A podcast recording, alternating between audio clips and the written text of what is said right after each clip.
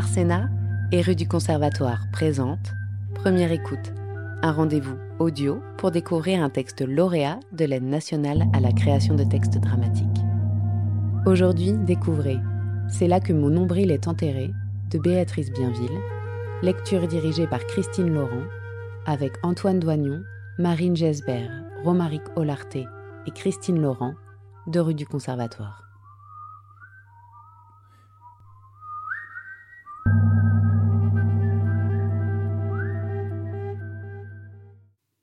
Il y a quelque chose en moi qui clos, comme une fleur de rage qui naît dans le ventre, qui étend ses racines palétuvier le long de mes nerfs, rouge, comme la fleur du flamboyant, je sens la fièvre qui monte en moi. Je me passe et me repasse des extraits de leurs paroles. Je m'épose sur mon ordi et contemple leurs yeux la teinte de leur peau, de leur peur. Et je pense à mon père. Et je pense à mon père, au silence de mon père et au sourire de mon père, au peu de mots de mon père, aux dents de mon père. Mon père qui m'appelle petit crapaud asthmatique. et c'est sa façon de me dire qu'il m'aime. Mon père qui m'appelle petit crapaud à barbe. Mon père qui m'appelle petit crapaud à lunettes. Et sur la terrasse, le soir, m'asseoir à ses côtés, sur le vieux banc de bois. Les pieds sur les grains de béton, je fais la taille du mollet de mon père. Mon père, qui épluche une canne à sucre, m'en donne un morceau et la mâche, avec ses molaires pour en extraire le jus avant de la recracher dans les herbes folles du gazon. Et moi qui insiste Papa, papa, raconte-moi une histoire.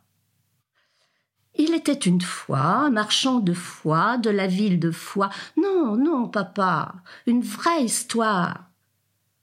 Il me raconte Tijan, la diablesse qu'on reconnaît au bruit que fait son pied sabot de bouc, perd le lapin et les soucougnants. Et après, je dis Eh papa, une histoire, une histoire de toi. C'était comment quand tu étais petit, quand tu avais mon âge? Mais mon père sourit et ne parle pas. Au début, à l'écran, il y a la fille. Elle est au téléphone. Elle dit Allô? Allô? Papa? Allô, papa? C'est moi. Après, il y a la fille. Elle dépose son téléphone sur la table blanche de la cuisine. Une table en contreplaqué blanc. Mais ce n'est pas important. Il fait nuit dehors lorsqu'elle raccroche. Ça, c'est important. Ça pose une atmosphère. Oui, et il y a une musique triste. Mais non. Non, il n'y a pas de musique triste. On entend seulement le vent. Le vent dehors qui siffle très fort, il se rue sur les dix étages de l'immeuble et sur les vitres de son appartement. Par la fenêtre, on discerne les trois grues de son paysage. Dans la main, elle a des photos tirées d'un appareil photo jetable. Des photos prises il y a longtemps, pendant l'enfance, avec sa mère et son père. Les photos ont un grain de peau particulier. Les contrastes sont doux. Les couleurs se fondent les unes dans les autres, chaudes et veloutées.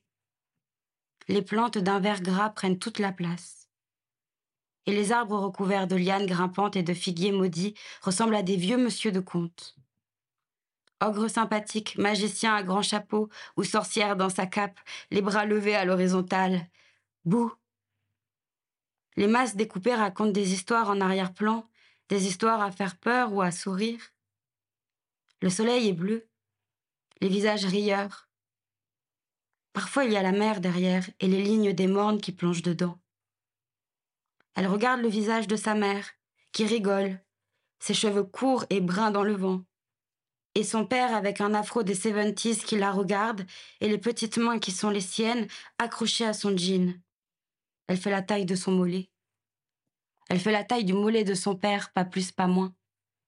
Elle regarde sa tête à moitié dans l'ombre et ses cheveux fous. Elle se souvient du vent qui les agite, ou elle croit s'en souvenir. Elle a froid dans sa cuisine et elle regarde les photos sur la table en contreplaqué blanc. Et le vent de Paris entre en elle et elle continue de hurler. Et elle a les os qui se vident de froid. Elle dit J'ai envie de me jeter sous le métro. La fille est assise derrière une caméra. En face, il y a Claude assis devant un fond noir fait d'un drap tendu. Ils sont sur une terrasse. De quoi tu veux que je te parle? Ce que tu veux, de ta vie. Ma vie? C'est pas très intéressant.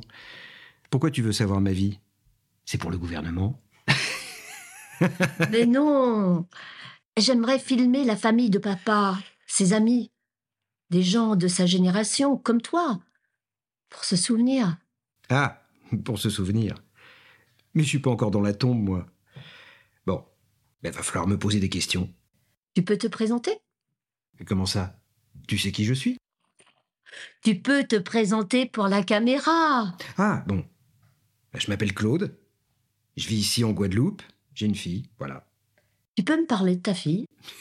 Et tu veux que je pleure ou quoi? Ma fille, bah. euh, ma fille, c'est l'amour de ma vie.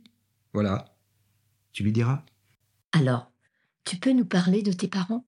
Euh, Ton père ne t'en a pas parlé? Non. Ne parle pas beaucoup, papa. Ah, ça, je sais. Ils faisaient quoi, tes parents? Papa et maman, ils étaient agriculteurs. Ils ont une sacrée histoire, mes parents. Ils se sont mariés en 1927, euh, juste avant le cyclone de 1928, qui a tout écrasé sur la Terre. Ils ont dû tout recommencer à zéro. Avant le cyclone, ils avaient fait un grand trou dans la Terre. Ils y ont mis euh, la vaisselle, la machine à coudre de maman, bien enveloppée dans des tissus, puis ils ont mis une tôle sur le trou, et de la paille et de la terre sur la tôle. Comme ça, même si leur maison a été écrasée par le cyclone, ils n'ont pas perdu leurs affaires. Après, ils ont tout reconstruit. C'est la maison où tu as grandi? Non, elle était en bois.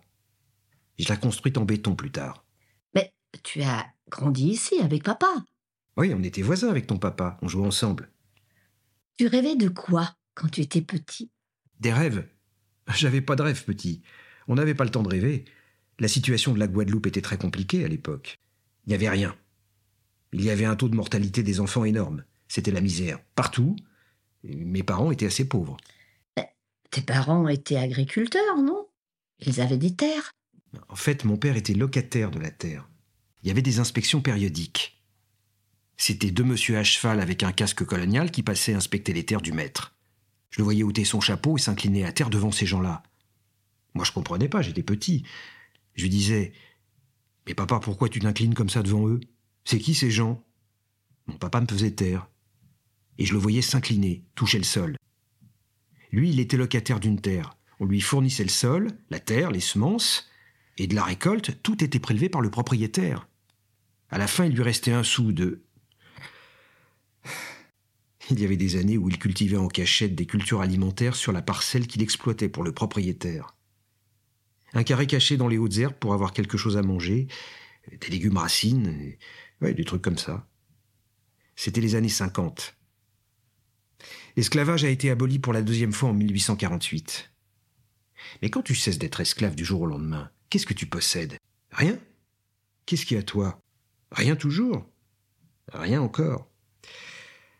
Alors tu travailles pour ceux qui te possédaient, tout reste exactement pareil, tu n'as pas le choix. En voyant mon père se mettre à genoux devant les inspecteurs coloniaux et leurs chevaux gris, moi j'ai compris ce jour-là que eux étaient tout en haut et moi tout en bas. Ça me faisait mal. Ça me fait mal.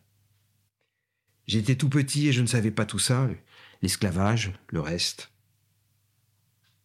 Mais de voir mon père, comme ça, ça me faisait mal. Toutes ces histoires, on ne les raconte pas, et ça a des conséquences sur la famille. On fait comme si c'était il y a longtemps, il y a si longtemps. Il y a. Il y a un vide total. Un vide total. Comment ça? Mes parents ne m'ont jamais parlé de ça.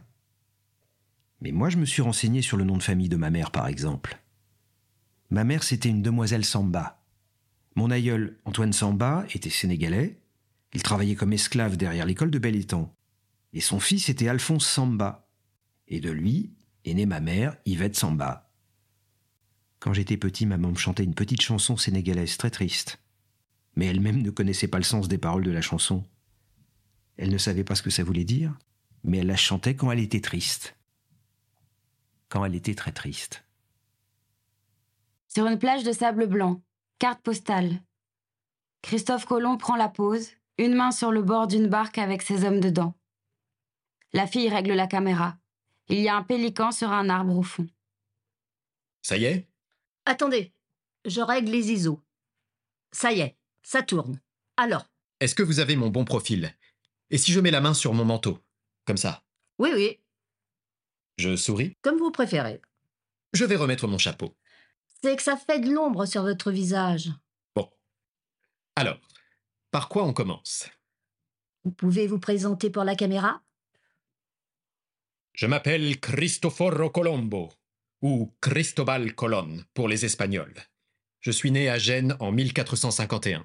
Gênes, d'accord, et vous... Dis-moi tu, je suis quelqu'un de très accessible. D'accord. Et tu... tu es content d'être ici? Oh oui, c'est un pays merveilleux. Il n'y a point de froid, point de gelée ni de grêle. Seul le rôle modérateur des vents rend les nuits parfois fraîches. Les îles sont un paradis, un lieu délicieux, un été perpétuel, toujours vert. Les arbres toujours en sève dégorgent de fleurs et de fruits. Nous sommes en automne, et les arbres sont aussi verts et aussi beaux qu'en Espagne au mois de juin. Certains portent des fleurs, certains portent des fruits, et le rossignol et mille autres sortes d'oiseaux chantent toute la journée. Tu es arrivé il y a longtemps. Le 12 octobre 1492, nous avons mis pied sur la plage du Nil. Les autochtones nous ont indiqué par geste que l'or se trouvait encore un peu plus loin. Nous avons donc continué à naviguer plus vers le sud, en quête d'or et de pierres précieuses.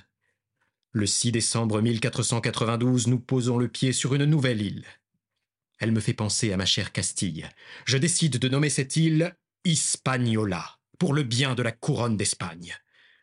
Oh, la merveille qu'est Hispaniola Aux terres si belles et si grasses, bonnes pour planter et semer, pour l'élevage des troupeaux, pour édifier des villages et des villes.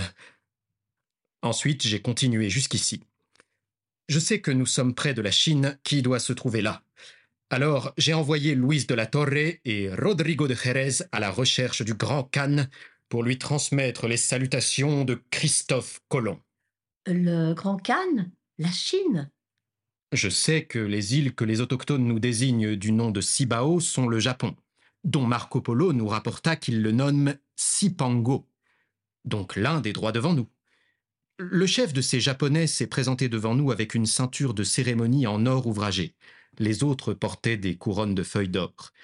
Nous sommes donc au bon endroit. Car Marco nous rapporta qu'on y trouve de l'or en quantité. Je ne me suis pas trompé. Vous venez pour l'or? Pour la mission civilisatrice de la couronne d'Espagne. Les natifs de ces îles sont des êtres éminemment bons qui nous accueillent sans réserve. Vive le Japon et les Japonais Ils ne connaissent ni l'État, ni la propriété privée.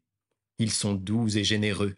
Ils sont donc propres à être commandés, et à ce qu'on les fasse travailler, semer, planter, récolter, bêcher, sarcler, déboiser, et à mener tous autres travaux qui seraient nécessaires à ce qu'on leur fasse bâtir des villes, à ce qu'on leur enseigne à aller vêtus, à prendre nos coutumes. Cette île regorge de possibilités. Colomb contemple l'île. Il sourit à la caméra. Deux Caraïbes arrivent en fond. Colomb et les autres soldats de la barque descendent, se mettent en rang, sortent des fusils et commencent à tirer. Mademoiselle, on va vous demander d'arrêter de filmer, s'il vous plaît. Il vient à la fille, lui arrache la caméra et la jette par terre.